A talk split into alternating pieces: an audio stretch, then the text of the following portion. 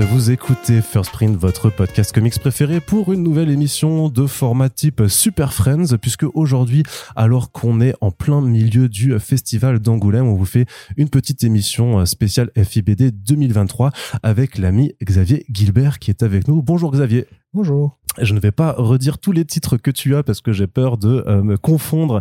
Mais donc, tu es journaliste, tu écris sur Du Neuf, tu es commissaire d'exposition pour le FIBD. Et justement, c'est de ça qu'on va parler aujourd'hui. On t'a déjà reçu pas mal de fois dans First Print pour parler de marché de la BD, pour parler aussi de comment on faisait une sélection, comment on participait justement au comité de sélection euh, du, FIBD. Mais donc là, c'est un autre rôle, en fait, qui t'incombe. Est-ce que tu peux nous expliquer, euh, vraiment pour celles et ceux qui ne connaissent pas ce genre d'activité, en fait, en quoi consiste le rôle de commissaire d'exposition Alors, le commissaire d'exposition, c'est la personne qui va euh, imaginer une exposition. C'est-à-dire qu'on prend euh, un sujet, un auteur, et après, c'est d'essayer de, déterminer ben, ce qu'on va montrer, ce qu'on va expliquer, comment est-ce qu'on le montre, euh, dans quel ordre, et en gros, comment est-ce qu'on va faire ce qui s'appelle de la médiation, c'est-à-dire expliquer aux gens ce qu'il peut y avoir d'intéressant à trouver sur un auteur. Et toi, ça fait longtemps que tu fais ça? Ça fait depuis combien de temps que tu participes euh, à ça pour le FIBD alors? Alors pour le FIBD, c'est ma cinquième exposition, c'est ma sixième au total parce que j'en avais fait une hors FIBD avant. Euh, voilà, donc la première que j'ai faite, c'était sur euh, Osamu Tezuka en 2018. Ensuite, il y a eu Matsumoto Taiyo en 2019, Tsuge en 2020, Mizuki en 2022 et donc Ikigami Ryoichi pour cette année. Très bien. Est-ce que tu peux nous expliquer alors comment ça se choisit en fait euh, l'artiste que tu euh, que tu euh, veux exposer? Est-ce que c'est toi qui qui d'une envie? Est-ce que c'est une commande du comité d'organisation? Comment ça se passe un petit peu les, coulisses de tout ça? Alors moi je suis donc plus sur le domaine asiatique puisque voilà à part à part Matsumoto Taiyo sont vraiment des auteurs qui relèvent du patrimoine du, du, manga. C'est pas moi qui choisis les auteurs, ce sont les personnes qui sont au niveau de la direction artistique. Euh, qui vont choisir les auteurs. Et quand on choisit les auteurs, euh, c'est vraiment euh, lié à un alignement des planètes. C'est-à-dire qu'on a des envies. Il y a plein d'auteurs qu'on aimerait exposer, moi aussi. Puis on en discute avec Fausto, qui est donc la, la, personne qui est chargée de toute la programmation côté Asie. Et après, il bah, faut voir si bah, déjà est-ce qu'il y a une actualité ou pas. Euh, par rapport à ces auteurs. Euh, bah après, je te coupe, hein, je, tu sais que je le fais souvent dans les podcasts, mais euh, justement, tu parles d'actualité, alors que parfois, si c'est du patrimoine, c'est que les auteurs sont peut-être pas forcément en vie non plus. Donc, comment tu gères cette actualité là? Oui, mais il peut y avoir une actualité de la part des. Alors, c'est dans les deux sens, c'est-à-dire que mmh. l'actualité peut être aussi l'opportunité. Là, actuellement, sur sur Ikegami, Glenna est en train de a sorti euh, d'une part euh, Trillion Game, qui est sa dernière série euh, qu'il a commencé en 2020, et est en train de faire une réédition de Sanctuary, qui est une série qui est assez connue, qui a été publiée vers la fin des années 90 en France. Donc là, il y a une, il y a une actualité. Après, est-ce que c'est le choix de faire l'exposition dessus qui a déclenché cette actualité ou pas? Je pense que là-dessus, c'est vraiment des convergences qui se mettent en place. Mais c'est vrai que d'avoir un éditeur qui est prêt à, à être là, à suivre et à accompagner, euh, c'est quelque chose qui est intéressant à la fois du côté financier, il faut pas se cacher la chose, mais aussi mhm. du point de vue professionnel, promotionnel, puisque là, donc, Ikigami est, euh, va venir en France pour le festival, et bien sûr, bah, ça se passe aussi en, accord avec l'ENA, on a ce, partenariat là-dessus. Donc, il y a, déjà cette question d'avoir une actualité ou de la, de la déclencher, euh, d'avoir un auteur qui aussi a du sens. Hein. Voilà, on fait aussi du, choix sur des auteurs qui, euh, qui nous intéressent. Euh, et puis ensuite, il faut que l'auteur accepte, hein, parce que ça, ce sont des choses qui sont pas toujours, euh, euh, qui sont pas toujours gagnées d'avance. On a eu le cas lorsque Rumiko Takahashi a eu le Grand Prix d'Angoulême il y a quelques années, où elle a dit ben, merci de l'honneur, mais par contre, niveau expo, non, je j'ai pas envie qu'on fasse une expo sur mon œuvre. Donc, ce sont des choses aussi qui sont qui sont de cet ordre-là. Il y a parfois aussi des demandes de la part des auteurs qui correspondent pas forcément à ce que le festival est en mesure de proposer. voilà. Donc, euh, sont, euh, et puis après, il y, a des, il y a des raisons personnelles sur certains auteurs qui vont peut-être pas être disponibles à tel moment, qui vont pas. Voilà, il y a plein, il y a plein de, contraintes qui sont autour de ça, qui font qu'une exposition, même si tout le monde a très envie de la faire, va pas se réaliser. Euh, mais quand on a l'alignement des planètes, à ce moment-là, on y va. Alors bon, l'avantage qu'a le festival, c'est que on a euh, le festival a quand même un poids et un rayonnement international qui est assez fort. Depuis quelques années aussi, il y a la politique de faire des catalogues à chaque fois sur ces expositions. Donc chaque catalogue devient une carte de visite assez incroyable. Euh, voilà, quand tu vas voir un auteur qui dit voilà, je voudrais faire une exposition sur vous et je vous laisse deux catalogues pour que vous voyez un peu ce qu'on fait autour de ça. Euh, c'est un argument de, de points, on va dire, parce que les catalogues sont euh, assez somptueux. Ça montre aussi la qualité du travail qu'on essaie de mettre derrière. On a aussi la chance d'être accueilli au sein du musée d'Angoulême, ce qui fait aussi que ce sont des expositions qui sont dans un dispositif muséal, donc ce qui est assez rassurant par rapport à la, conservation des pièces qui sont exposées. Euh, et aussi qui nous permet nous aussi d'avoir euh, euh, des expositions qui durent plus que les cinq jours du festival. A ce côté très frustrant d'avoir des expositions qui sont somptueuses, mais qui ne sont là que du mercredi jour jour professionnel jusqu'au dimanche, et puis ensuite on remballe tout. Donc c'est vrai que nous, en étant au, musée, on a la possibilité d'avoir ces expositions qui, hors catastrophe pandémique mondiale, sont présentes pendant six semaines, ce qui est quand même quelque chose d'assez d'assez intéressant. Ça permet aux gens qui l'auraient raté durant le festival de venir les voir. Alors bon, si vous n'avez pas la possibilité de venir pour le festival, si vous venez après, c'est beaucoup plus calme, mais vous pouvez, généralement, il n'y a personne et ça vous permet de profiter de l'exposition dans des conditions qui sont assez exceptionnelles. Mais alors, euh, du coup, toi, pour toi, qu'est-ce qui est le plus important euh, pour faire une exposition Qu'est-ce qui doit primer vraiment euh, pour le justement pour que ce soit intéressant pour les, spectateurs? À chaque fois, c'est c'est par rapport à l'auteur. ça se décide par rapport à l'auteur, par rapport à son œuvre. Alors moi, j'ai pas fait d'expo tout seul mmh. sur sur celle du festival. On a toujours fonctionné à plusieurs, donc à deux ou trois, plus des apports de certains sur des sujets précis. Euh, donc les premières que j'ai faites, c'était en, binôme avec Stéphane Beaujean. On était un trinôme sur Tsuge avec Léopold Dahan. Puis Stéphane Beaujean a quitté euh, le festival et euh, on est resté avec Léopold. Donc on a fait Mizuki. Et là, c'est notre deuxième en tandem à nouveau. Donc ce qu'on fait, c'est simple. Quand on nous donne l'auteur, on commence à discuter. On a alors Léopold est à Kyoto, je suis à Paris. Donc la, la, la, discussion se fait souvent par internet interposé. Euh, mais on ouvre un Google Doc, on note nos idées, on euh, généralement on connaît un petit peu l'auteur, puis on va commencer à lire, euh, lire des choses sur l'auteur, lire ou relire certaines de ses œuvres, commencer à identifier des choses qui sont intéressantes, et puis bah, petit à petit peut structurer. Et après, une fois qu'on a identifié les thématiques qui sont intéressantes, dedans on dit bon bah ça on aimerait bien l'aborder, ça ça c'est peut-être mineur, ou comment est-ce qu'on peut structurer tout ça? On commence à avoir un plan, à essayer de voir comment on fait ça. Euh, et puis après, on détermine un petit peu nos grands axes. Alors, euh, pour Tezuka, par exemple, on a pris une progression qui était uniquement chronologique parce qu'il se trouve que la progression de Tezuka, elle est chronologique. Il fait des trucs pour la jeunesse, il a sa, sa, crise de la quarantaine en gros, et puis il fait des trucs pour adultes ensuite. Donc, il y a, trois parties qui sont euh, chronologique, donc c'est facile de le prendre comme ça. et qui était facile à discerner alors. Euh, oui, c'est facile. Alors dans l'œuvre, c'est assez évident, et puis bon, bah, dans le parcours, on le fait, euh, on le fait assez facilement. Après, c'est se dire bon, bah, qu'est-ce qu'on met en avant, quel angle aussi on prend. Par exemple, l'angle de l'enfance sur Matsumoto Taiyo, c'est quelque chose qui était proposé par Stéphane, qui était très éclairant parce que brusquement, ça apportait des clés de compréhension de son œuvre qui n'étaient pas pas présentes auparavant. Euh, sur Tsuge, on a fait toute une partie sur le voyage. Alors euh, voilà, avec des thématiques. On avait aussi des parties pris un peu. Euh, parfois, on a des parties pris forts dans dans ce qu'on va exposer aussi. Sur Tsuge, on a eu ce parti pris de voir trois histoires complètes qui étaient exposées dans leur intégralité. Ce qui est un truc compliqué parce que une histoire complète, quand tu as 22 planches qui sont accrochées, ça écrase un petit peu chacune des planches. En même temps, il y avait un geste symbolique. C'était des choses qui étaient qui étaient euh, importante, l'histoire qu'on a exposée, qui était la vis, qui est euh, probablement l'une des histoires les plus importantes de toute l'histoire du manga, de l'avoir en intégralité présente pour la première fois, c'était aussi un, un, un, coup important. Et je trouve que ça marchait bien dans la scénographie. Mais donc il y a, y a voilà, il y a ces problématiques aussi. Comment est-ce qu'on veut faire Et après, ce qu'on va faire, c'est une fois qu'on a ces thématiques-là, euh, on va éplucher l'œuvre et commencer à sectionner des planches en se disant ça, ça peut être intéressant. Euh, c'est là aussi que tu complètes ton approche parce que tu vas identifier des choses qui vont être soit des, euh, des gimmicks, soit des, euh, des tics, soit des, des grandes thématiques que tu n'avais peut-être pas vues, que tu vas mettre de côté. Et puis, au bout d'un moment, tu les vois tout le temps. Donc, ça veut dire que t'es, au moment où elles commencent à te sortir par les yeux, parce que tu dis, encore une fois, je vois ce truc, c'est que tu as touché à quelque chose d'intéressant. Mmh. Donc, tu continues à le mettre de côté. Et donc, tu fais une première passe. La première passe, généralement, on a 2500 planches, ce qui est pas facile à exposer. Et puis on fait une deuxième passe, on écarte, euh, et puis euh, et puis au bout d'un moment, on descend à 230, 240 planches. Alors sur les euh, sur le domaine japonais, on a une grosse chance, c'est que généralement tu as un seul interlocuteur pour avoir les planches. C'est-à-dire que les japonais n'éparpillent pas leurs planches, elles sont rarement vendues à côté. Donc tu as un interlocuteur et c'est soit l'auteur, soit les héritiers de l'auteur. Donc tu les On est en grande discussion avec eux. Et puis tu leur dis, ah ben j'aimerais bien avoir cette planche. Et puis ils te disent s'ils l'ont pas. Voilà, donc c'est assez simple. Et puis, en fonction de ça, tu amendes, tu rajoutes parce que tu as des. Euh, là, on avait demandé 240 planches parce qu'on savait qu'il y en aurait qui qui se seraient pas dedans. Au final, on en a 210 qui sont exposés, ce qui est un truc assez assez exceptionnel.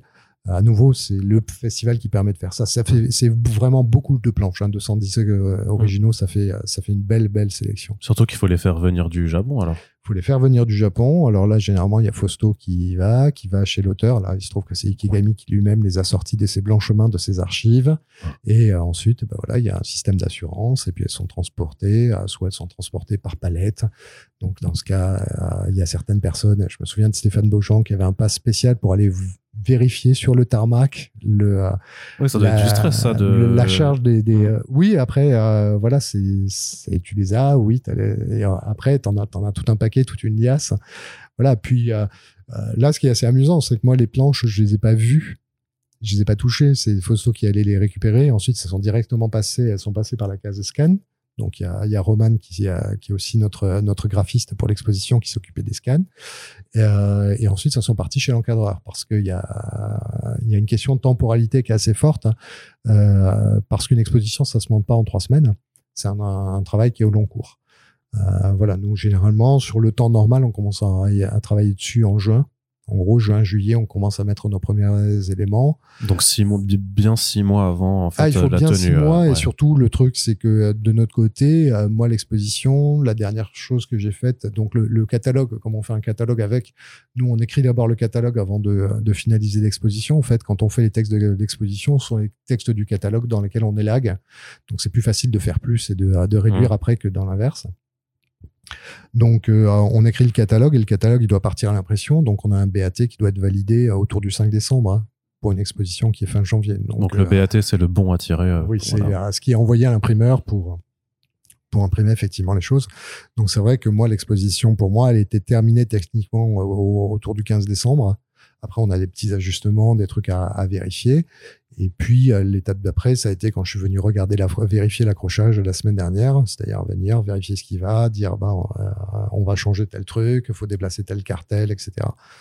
Euh, voilà. Mais oui, ça prend du temps parce qu'on a euh, donc cette phase de réflexion sur l'été où euh, c'est tranquille, hein, on lit, on regarde, on prend des notes, on fait notre sélection. En septembre, la sélection elle est finie. Euh, on a le retour des Japonais en octobre et sur octobre-novembre, on écrit le catalogue. Parce qu'ils peuvent te valider ou non, en fait, euh, en fonction, enfin, parce qu'il y a la, la, question de la disponibilité des planches, mais est-ce qu'ils peuvent aussi euh, avoir leur mot à dire sur, bon, en fait, pour une raison X ou Y, celle-là, on veut pas que vous la, la transportiez jusqu'en France. On a eu un ou deux cas. On a eu des cas sur des planches que, alors il y a des planches qui étaient très fragiles et qui donc ne voyageaient pas. Donc ça, on a eu des cas.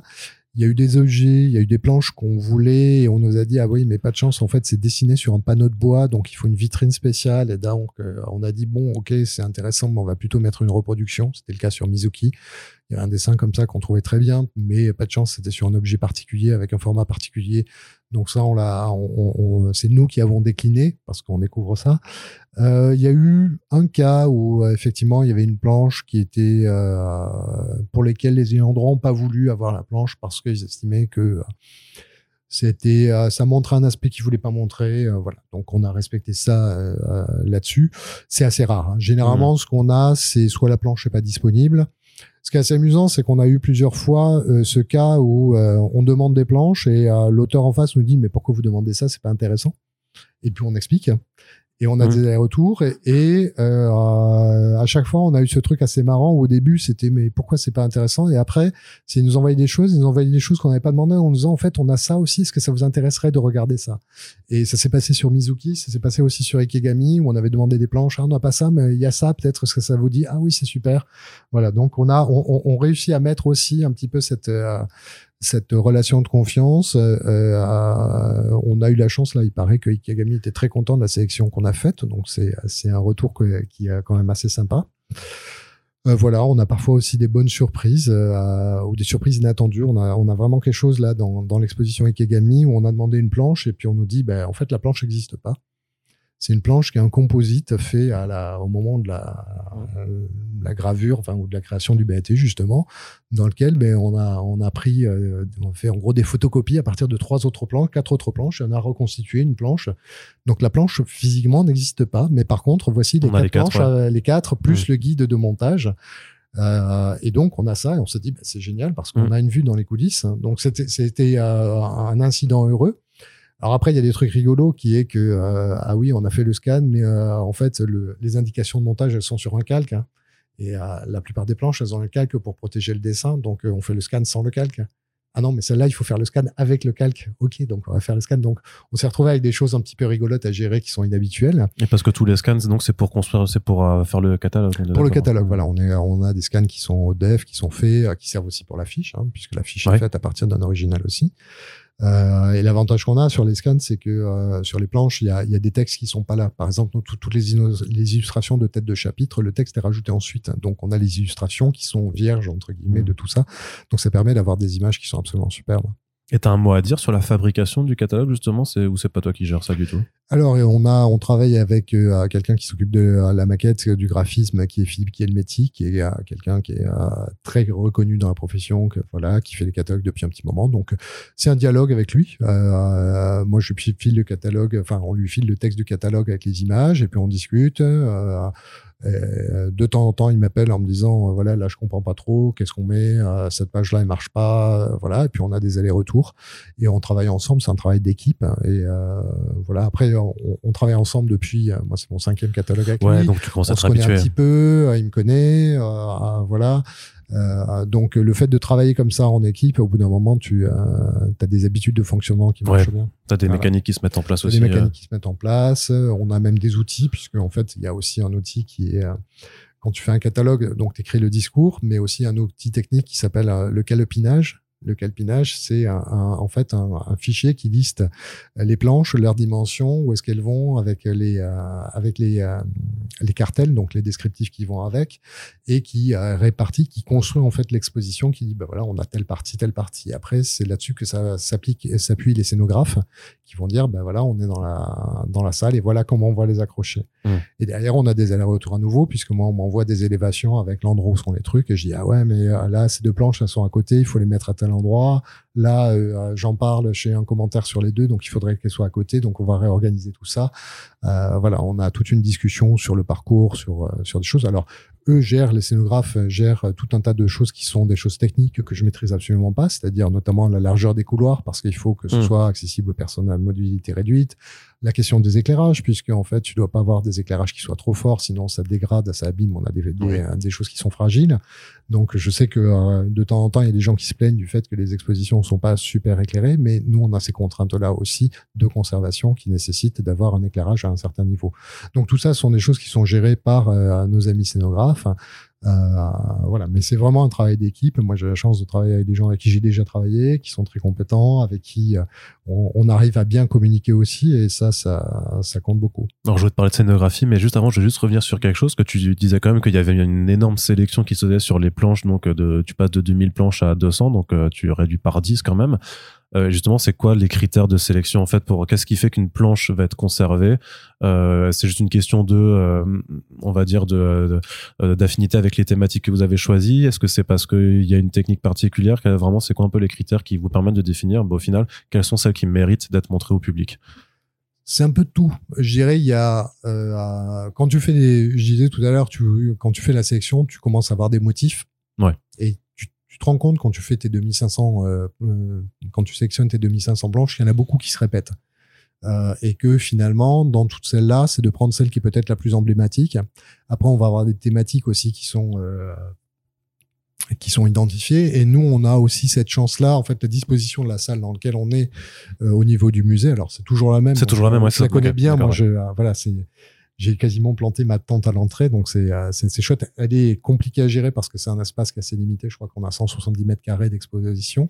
Euh, on est obligé d'avoir un serpentin pour des questions de, euh, de circulation parce que les jours d'affluence du festival pour l'avoir fait, euh, voilà, c'est compliqué et, euh, et, on évite d'avoir euh, ces sortes de goulots d'étranglement qui, quand tu as une salle où tu as juste une entrée, une sortie, c'est toujours une horreur à ce niveau-là. Donc, on a un serpentin, on essaie de simplifier au maximum. Et il se trouve qu'on a un couloir fait la sortie. Et ce couloir, c'est un espace qui est compliqué au départ à, à, occuper. Et on avait fait ça dès Tezuka en disant, ben voilà, on a fait tout le traitement avant et ce couloir, on va dire, il y a des éléments parce qu'on a pris en angle d'attaque sur euh, sur le sur euh, l'œuvre de l'auteur. Et il y a des choses qui sont transversales qu'on a identifiées sur lesquelles on n'a pas forcément de choses euh, exceptionnelles à dire mais qu'on voit. Et euh, on va on va se faire plaisir. On va faire des galeries par thématique par ces petits thèmes. Et l'idée c'est de montrer aussi des lignes de force transversales pour montrer qu'il y a d'autres choses que ce qu'on a montré comme thématique qui sous-tendent aussi cette œuvre. Et l'idée c'est aussi de redonner envie de, de, se replonger à nouveau dans l'expo. C'est-à-dire, tu as fait l'expo avec des thématiques qui sont mises, et puis tu pars et on te montre plein de trucs qui sont très beaux, généralement, c'est là où on se fait plaisir avec d'autres thématiques qui font écho à des planches qui sont déjà avant et te dire ah ben ouais je vais peut-être la refaire parce que en la refaisant je vais je vais revoir des choses que j'avais pas vues la première fois voilà donc on euh, mais c'est là que ton ton document il est super euh, important celui avec le nom compliqué mmh, euh, voilà parce que justement ça te permet de garder en mémoire en fait les mmh. choses qui permettent de se répondre aux autres aussi et de mmh. bah, nous aussi c'est comme ça qu'on arrive à, à, à imaginer l'exposition au départ parce que très honnêtement au départ qu'est-ce que c'est? Ce sont des sont des fichiers JPEG dans un, dans un répertoire. Donc, pour être honnête, c'est le bordel. Euh, tu commences, euh, et quand tu commences à faire le calopinage, tu commences à faire tes parties. Euh, on, a, on a nos parties. Tu commences à voir les successions des planches. Et c'est là que le, le, sens que tu veux donner commence à sortir. c'est ça aussi qui nous permet de, gérer l'équilibre entre les parties de s'assurer par exemple que si tu as trois parties que tu pas une partie qui fait deux fois plus que les deux autres réunies quoi euh, voilà, de t'assurer que tu as des parties qui sont égales, que euh, aussi en termes de, euh, comme on est sur du patrimonial, que en termes de période, t'as pas une période sur laquelle t'as rien et une période sur laquelle tu as beaucoup trop de choses. Donc de s'assurer, il y a tout un tas d'ajustements qui sont faits ensuite. Après, ils sont faits dans les contraintes qu'on a, hein, des planches disponibles ou pas, des choses qui sont disponibles ou pas. Mais ça permet comme ça d'essayer de d'ajuster au mieux et d'avoir quelque chose qui qui corresponde, qui soit à la, à la un bon reflet de l'œuvre de l'auteur aussi. Et en termes de scénographie, comment vous, euh, vous, vous concevez le parcours? C'est est-ce qu'il faut commencer parce que justement c'est pas forcément un parcours chronologique, donc après c'est est-ce qu'il faut genre en envoyer plein la vue dès le début pour accrocher et que les gens ensuite restent et découlent le truc? Ou justement vu que tu as le couloir est-ce que le couloir ça peut être un peu le grand finish on va dire? Comment est-ce qu'on organise justement ce que ce qu'on a envie de montrer? Alors pour nous le grand finish il est avant le couloir. Le couloir c'est la cerise sur le gâteau voilà, c'est la le, le, petit truc en plus. C'est le, one, one, more thing de, euh, de Steve Jobs. Euh, voilà. Non, après c'est euh, ça ça dépend de des thématiques qu'on veut mettre en avant. C'est-à-dire que euh, souvent quand on commence l'expo, à réfléchir à l'expo, on se dit il y a telle thématique qui est intéressante et on sait aussi les attentes qu'il peut y avoir et parfois on essaie de prendre un contre-pied. Parfois il y a aussi des des découvertes qu'on va avoir par rapport à nos terres. Par exemple, si euh, sur Mizuki, euh, on se disait, bah, tout le monde, quand on a commencé à travailler sur Mizuki, euh, on se dit, bon, bah, tout le monde va attendre l'expo sur les yokai. Et nous, on n'avait pas forcément envie de faire une expo sur les yokai parce qu'on connaissait Mizuki pour d'autres choses. Et en creusant, on s'est rendu compte que la question du dessin, par exemple, on savait que la question du dessin était, était centrale parce qu'il a ce, ce, ce, système de représentation très particulier avec des, des décors extrêmement fouillés et des personnages très cartoonesques. Donc cette opposition euh, était assez étonnante à creuser. Et donc la question du dessin nous semblait cruciale, centrale. Et euh, plus on a creusé, plus on s'est rendu compte qu'effectivement elle était importante. Donc on a commencé là-dessus, ça nous a permis aussi, avec la question du dessin, de parler euh, de la question de l'histoire, du développement du marché du manga, en fait, de l'industrie du manga, parce qu'il est aussi lié à ça. C'est un truc qui est compliqué. Il faut, enfin, c'est beaucoup d'histoires à faire passer, mais c'était le bon moment. Et puis après, on avait toute la question du témoignage qui était importante. Ce qui fait que la, la partie des yokai, c'est la partie qui a été à, la fin. Mmh. Et même si dans la cerise sur le gâteau, on a une galerie d'illustrations de yokai sur la fin, euh, le fait de commencer par le dessin, puis le témoignage en mettant le yokai en troisième, pour nous, permettait de, de rétablir un, un, un équilibre dans l'œuvre de, euh, de, Mizuki dans lequel le yokai n'était finalement qu'un aspect. Voilà. Donc là, pareil sur Ikegami, qui est quelqu'un qui a travaillé pour euh, là pour les euh, pour des scénaristes. Ben, nous, la question de, de, de, de ce renoncement et de, de ce qu'il y a au début était important. Donc là, on commence avec quelque chose qui est chronologique. mais qui en même temps permet d'établir pas mal de choses sur le fait que c'est un artisan du dessin. Et après, on parle des scénaristes et de la manière dont il a interagi, les grandes séries. Donc, on a quelque chose qui est un peu différent parce que aussi, on est sur un auteur qui est un auteur qui a, est plus, euh, a plus fait des choses qui sont mainstream. Alors que sur Tsugi, on était sur quelque chose qui était sur de l'alternatif, de l'intime.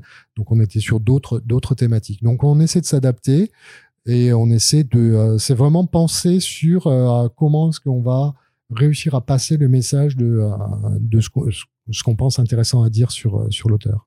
Mais est-ce qu'il y a une difficulté un petit peu à, à, à jauger, on va dire, à, gérer le côté un peu élitiste ou pas, ou justement accessible de ce type d'exposition? Parce que, à l'inverse de celles notamment qui ont lieu à la médiathèque Alpha, qui sont beaucoup plus grand public, où souvent la scénographie, il y a beaucoup de, de décors, des euh, mises en scène en fait, parfois au détriment en fait même de, de planches alors que toi justement en étant dans le musée d'Angoulême tu as une approche très muséale. Et euh, comment est-ce qu'on réussit quand même aussi à justement essayer de faire venir un public qui est peut-être moins euh, afin en fait avec euh, le fait d'aller juste voir enfin juste entre guillemets hein, mais d'aller regarder juste des, des, planches accrochées sur des murs?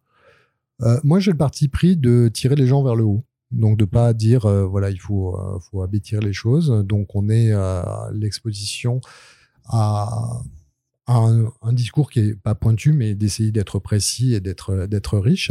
Après, euh, quand on est dans une exposition, faut voir que les informations que tu donnes, il y a une hiérarchie, c'est-à-dire il y a le titre de l'expo qui est déjà un premier truc, et puis ensuite il y a des grands cartels qui sont donc les cartels sont les panneaux où il y a des textes qui sont écrits. Euh, donc il y a des grands panneaux qui introduisent chacune des parties, dans lesquels il y a un petit texte qui permet de, de donner le cadre. Et ensuite, pour euh, chacune des planches, il va y avoir un petit commentaire. Donc euh, ça permet très bien aux gens de visiter l'exposition en regardant, en lisant les grandes parties et en regardant les choses. Sur les petits, euh, c'est écrit plus petit, il y a une hiérarchisation. Si vous voulez aller voir le détail, le détail il est dans les choses qui sont plus petits.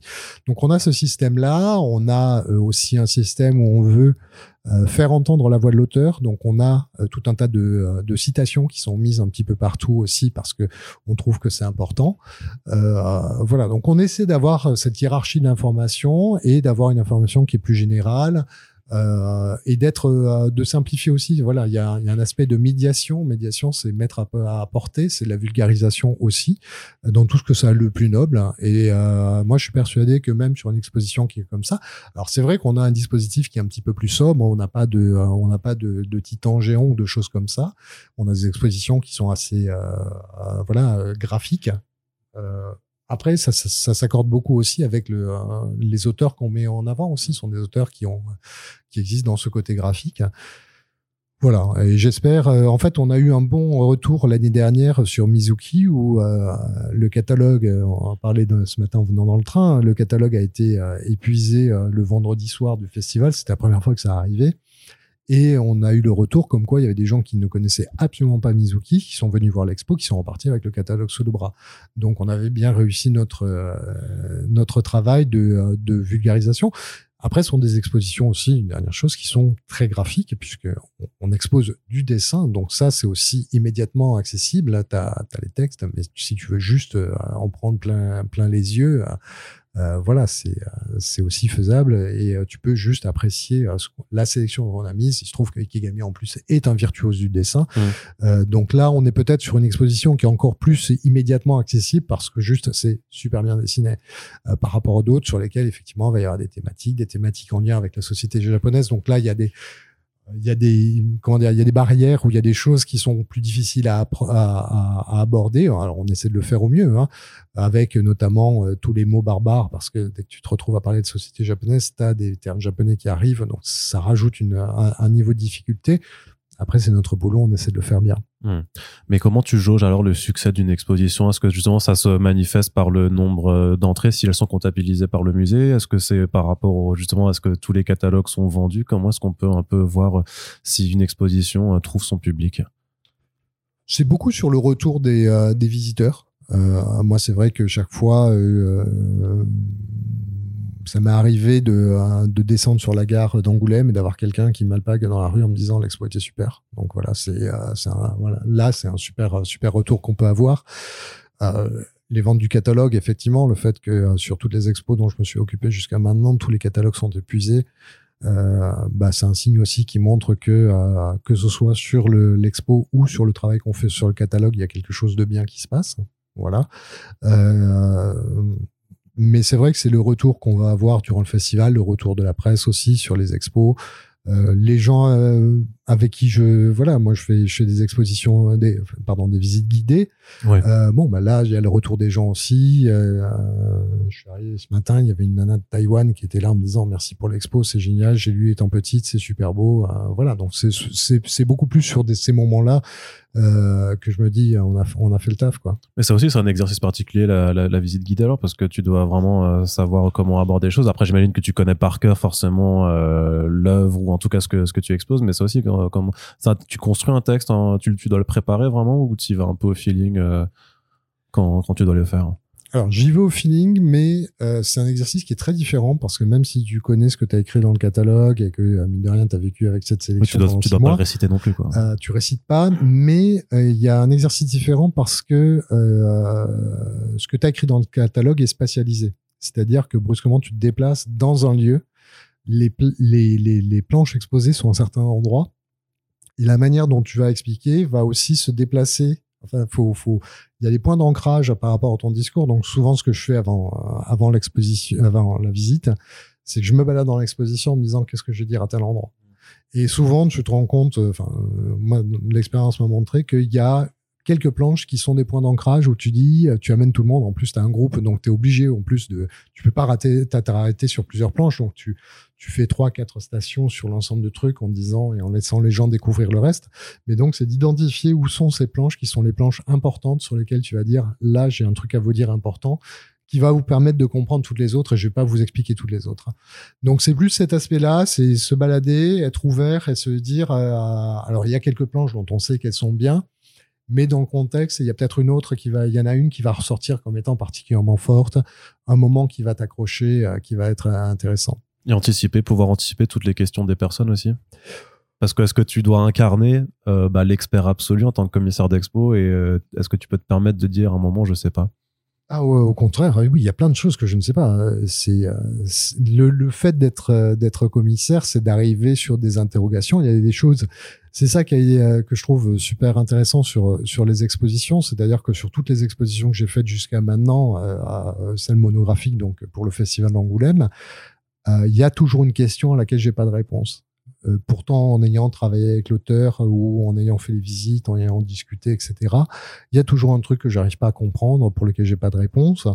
Euh, et c'est très bien comme ça. Et c'est souvent une question qui apparaît au, très tôt dans le euh, quand on commence à réfléchir à l'expo, qu'on n'arrive pas nous-mêmes à résoudre, qui reste là et euh, ça montre euh, voilà, il y a, y a plein de choses. Ça nous, ça veut dire qu'on a toujours à nous de l'intérêt à continuer à lire l'auteur après, ce qui est quand même rassurant. Ça, serait un, peu l'horreur de, de faire une expo et puis après de dire bon, bah, c'est marre. C'est bon, j'ai fini l'auteur, j'ai fini l'auteur, il y a plus rien à faire.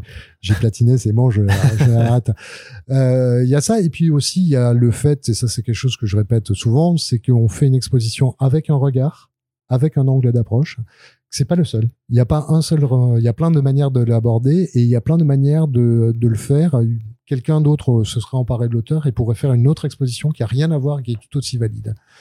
Voilà. Donc je prétends pas avoir, euh, on ne prétend pas avec Léopold avoir la, bonne version.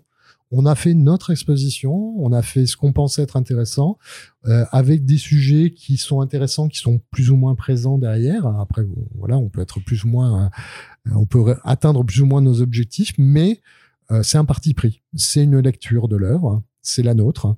On la propose. On a, on donne d'autres pistes en disant euh, construisez-vous aussi cette. Euh, c'est une proposition. Mais ça veut dire que est-ce que tu serais capable, par exemple, l'année prochaine, on dit tu dois refaire une exposition sur Ikagami, mais différente. C'est quelque chose dont tu te sentirais capable de pouvoir changer justement l'angle et de dire bon bah ok, en 2023, on a présenté euh, l'auteur comme ça, et l'année prochaine, on, part sur un truc différent. Est-ce que c'est possible? Est-ce que c'est faisable avec tous les types d'artistes? Alors, je pense que ce serait possible. Je pense que pour euh, euh, nous, ce serait difficile parce que, bah, avec le pôle, on a notre personnalité, on a notre manière hmm. d'aborder les choses. Et si on l'abordait de cette manière-là, c'est parce que ça, ça, ça résonne à des choses qu'on a de notre passé. Là, il se trouve que Ikegami, il y a un truc assez marrant, c'est que Ikegami était a été assistant de Mizuki. Au moment où Tsuge était assistant de Mizuki, et Ikegami admire énormément Tsuge. Donc il y a cette connexion avec les deux expositions qu'on a faites auparavant. Donc forcément, c'est pas, pas voulu. C'est pas quand, quand on s'est dit on va faire, enfin quand Fausto nous a dit on va faire Ikegami, on a trouvé que c'était intéressant de mmh. faire ce lien. C'est vrai que quand on a fait Mizuki après Tsuge, le lien était là aussi. Euh, euh, voilà. Après, c'est un petit monde et on va trouver des, des liens là-dessus, mais on trouvait que c'était amusant. Et c'est vrai que quand on a commencé à réfléchir avec l'expo, ces années de formation auprès de, de, Mizuki, elles sont importantes. On sait qu'elles sont importantes. Euh, Ikigami le reconnaît, même si ensuite il s'en éloigne. Mais voilà, ça fait partie des choses qu'on questionne. Et c'est vrai que ça conditionne notre manière d'aborder. Euh, après, euh, voilà, on a, je dirais, avec Léopold, on a ce regard. Euh, faire quelque chose de radicalement différent, je pense que ce serait difficile parce qu'on a un type de regard. Donc, ce serait peut-être mieux de le confier à d'autres personnes. Euh, mais je pense qu'effectivement, il y aurait plusieurs propositions, propositions à faire. Oui. D'accord. Et alors, pour conclure, qu'est-ce que c'est le plus dur dans euh, la conception d'une exposition? C'est quoi qui représente le plus, le plus gros challenge À part peut-être juste les deadlines à tenir, euh, j'imagine les Surtout si parfois vous, avez vous prenez des retards ou vous devez faire quelque chose dans, dans un temps très très serré? Euh, Là, c'est une question difficile. Euh, ah bah, je suis pas là pour te ménager, hein, clairement. non, il y a eu des, il y a eu des, euh, il y a eu des expositions sur lesquelles c'était un petit peu plus compliqué à gérer parce que les ayants droit voulaient, euh, sur l'exposition Mizuki, les ayants droit voulaient euh, valider le catalogue. Donc le catalogue a été traduit entièrement en japonais. On a eu des échanges ah. sur certaines choses. Alors c'était très chouette parce que nous a apporté certaines, euh, certaines précisions euh, sur des détails biographiques qu'on n'avait pas parce que euh, il y a des choses sur lesquelles on n'a pas eu la solution parce qu'en fait Mizuki est pas un narrateur euh, de confiance. si tu prends, il a plusieurs projets autobiographiques et si tu prends plusieurs projets, il raconte des choses et puis c'est pas la même date. Par exemple, il fait un burn-out autour des années 70, on sait pas quand on n'a pas, euh, on n'a pas de date précise. C'est impossible d'arriver à trouver une date précise. Il y a des choses, par contre, où ils ont corrigé, par exemple, les endroits où il était hospitalisé durant la guerre. Ça, c'était bien parce que euh, nous, on n'avait pas les données, ils les avaient, donc c'était, c'était bien. Après, c'est vrai que ça donne le côté un peu particulier d'avoir l'impression que tu écris avec quelqu'un qui regarde au-dessus de ton épaule. il y a certaines choses, parfois, que tu veux écrire. Tu te dis, bon, va falloir que je les tourne avec beaucoup de diplomatie parce que la famille va dire certaines choses. Donc, c'est toujours, euh, c'est un peu plus compliqué. Euh, non, je pense que le, l'écriture du catalogue euh, est toujours un moment un peu compliqué. Euh, en fait, il y a une forme de vertige parce que jusqu'à maintenant, tous les auteurs sur lesquels on s'est penché, alors Tezuka est un peu à part, euh, et Tsugi un petit peu, mais sont des auteurs sur lesquels il n'y a rien d'écrit. Il n'y a pas de discours critique établi. C'est-à-dire qu'il faut tout inventer. Quand euh, Stéphane dit, euh, on Stéphane Beaujean dit, bon, sur Matsumoto Tayo, on va faire un truc sur, euh, sur l'enfance il y a rien d'écrit en français, il y a rien d'écrit en japonais, rien du tout. Il y a euh, des entretiens, il y a des choses qui permettent d'avoir des détails, mais t'as pas de, euh, de thèse déjà écrite qui te permettent de savoir où tu vas. Euh, sur Tezuka, il y a beaucoup de choses écrites. sur Tsuge, on a fait notre version parce qu'il y a beaucoup de choses écrites en japonais, mais on s'en est beaucoup écarté. Mais que ce soit sur Mizuki, sur Ikegami, il y a que dalle. C'est-à-dire, nous, on est allé chercher des entretiens de 1970, euh, des entretiens de, des revues de 92, donc pour euh, pour essayer de trouver des détails, euh, reconstituer une bibliographie. Il y avait il y, avait rien d'écrit et un regard critique dessus, il y a rien. Donc, quand on écrit le, catalogue, on a aussi ce vertige de se dire bon, ben, on essaie de faire un truc qui va être finalement le. On construit un discours critique ab nihilo, ce qui est quand même assez vertigineux. Et en même temps, on a cette volonté sur le catalogue d'en faire un, livre qui fait date, de faire un livre de référence. Donc c'est pour ça qu'on a, a institutionnalisé ce côté d'avoir une bibliographie qui est souvent la plus complète possible, les repères biographiques, et d'essayer d'être, euh, d'être pour nous les plus, les plus précis et les plus exacts possible, parce qu'on sait que euh, voilà, c'est, une première et, et, et, on a envie de bien faire. Mais ouais, je pense c'est ce, côté vertigineux de, de se dire bon bah qu'est-ce que je vais bien pouvoir dire, sachant qu'il n'y a aucune référence et que c'est euh, c'est à toi de tout inventer. D'accord. Et si euh, quelqu'un euh, qui nous écoute veut devenir commissaire d'exposition, comment on fait alors pour euh, pour intégrer ce genre de choses? Faut juste être expert sur un sujet, faut proposer, c'est le réseau?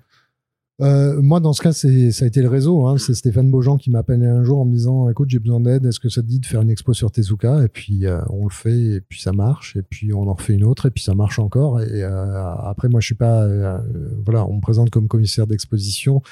Euh, J'estime pas que c'est une activité qui est euh, établie. Chaque exposition qu'on me propose, c'est à nouveau du bonus. C'est un truc que je fais. Euh, je sais pas si j'en ferai une autre après, hum. mais je la prends comme étant euh, une immense chance de pouvoir bosser là-dessus. Donc oui, ça va être du réseau. Après, le fait d'être d'être reconnu sur certaines choses, ça aide aussi d'avoir une connaissance.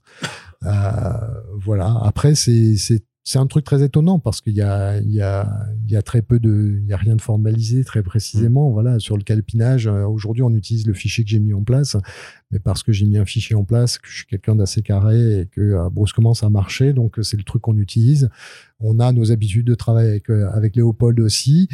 Euh, mais c'est très possible que je sais pas trop comment font les autres commissaires. Ils fonctionnent peut-être avec des trucs qui n'ont absolument rien à voir. Il y a peut-être qui travaillent avec des mmh. diapos ou des, ou des fiches ou des, des carnets. Euh, voilà, chacun l'envisage comme il le veut à faire une table ronde de commissaires d'expo pour euh, confronter vos méthodes alors peut-être. En fait moi j'ai poussé on a eu euh, déjà mais tu tu t'en discutes pas? Enfin j'imagine t'en discutes avec les autres justement pour savoir comment ils font ou chacun vous gardez votre recette? on se rend compte que chacun a sa recette et euh, en fait on aurait envie de partager un petit peu plus. Mmh. simplement après c'est le temps qui une fois que t'es pris dans le truc t'as le temps qui manque un peu mais oui on aurait on aurait envie après moi il y a des choses ce qui est assez fascinant c'est tu dis je fais des expos muséales mais moi c'est vrai que les expositions comme celle sur l'attaque des titans ou sur Fujimoto l'année dernière à Chainsaw Man sont des choses que je suis incapable de faire, incapable d'imaginer. C'est-à-dire, je n'arrive même pas à, me projeter dans un truc comme ça en me disant ah à tel endroit on va faire ça.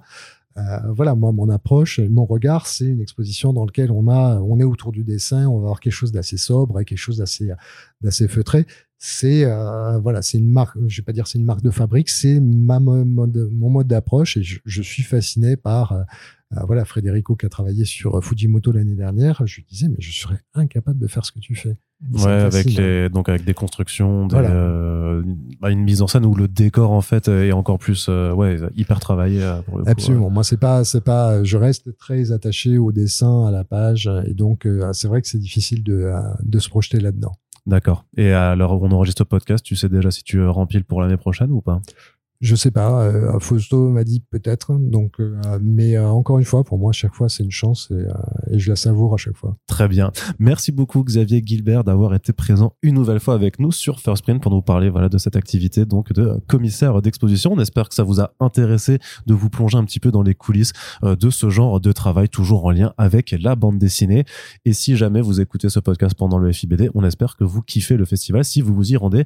En tout cas, si vous appréciez nos émissions, on vous rappelle vous pouvez tout simplement les partager sur les réseaux sociaux et nous soutenir sur notre page Tipeee. On espère que vous avez passé une bonne écoute et je vous dis à très bientôt pour le prochain podcast. Salut Xavier.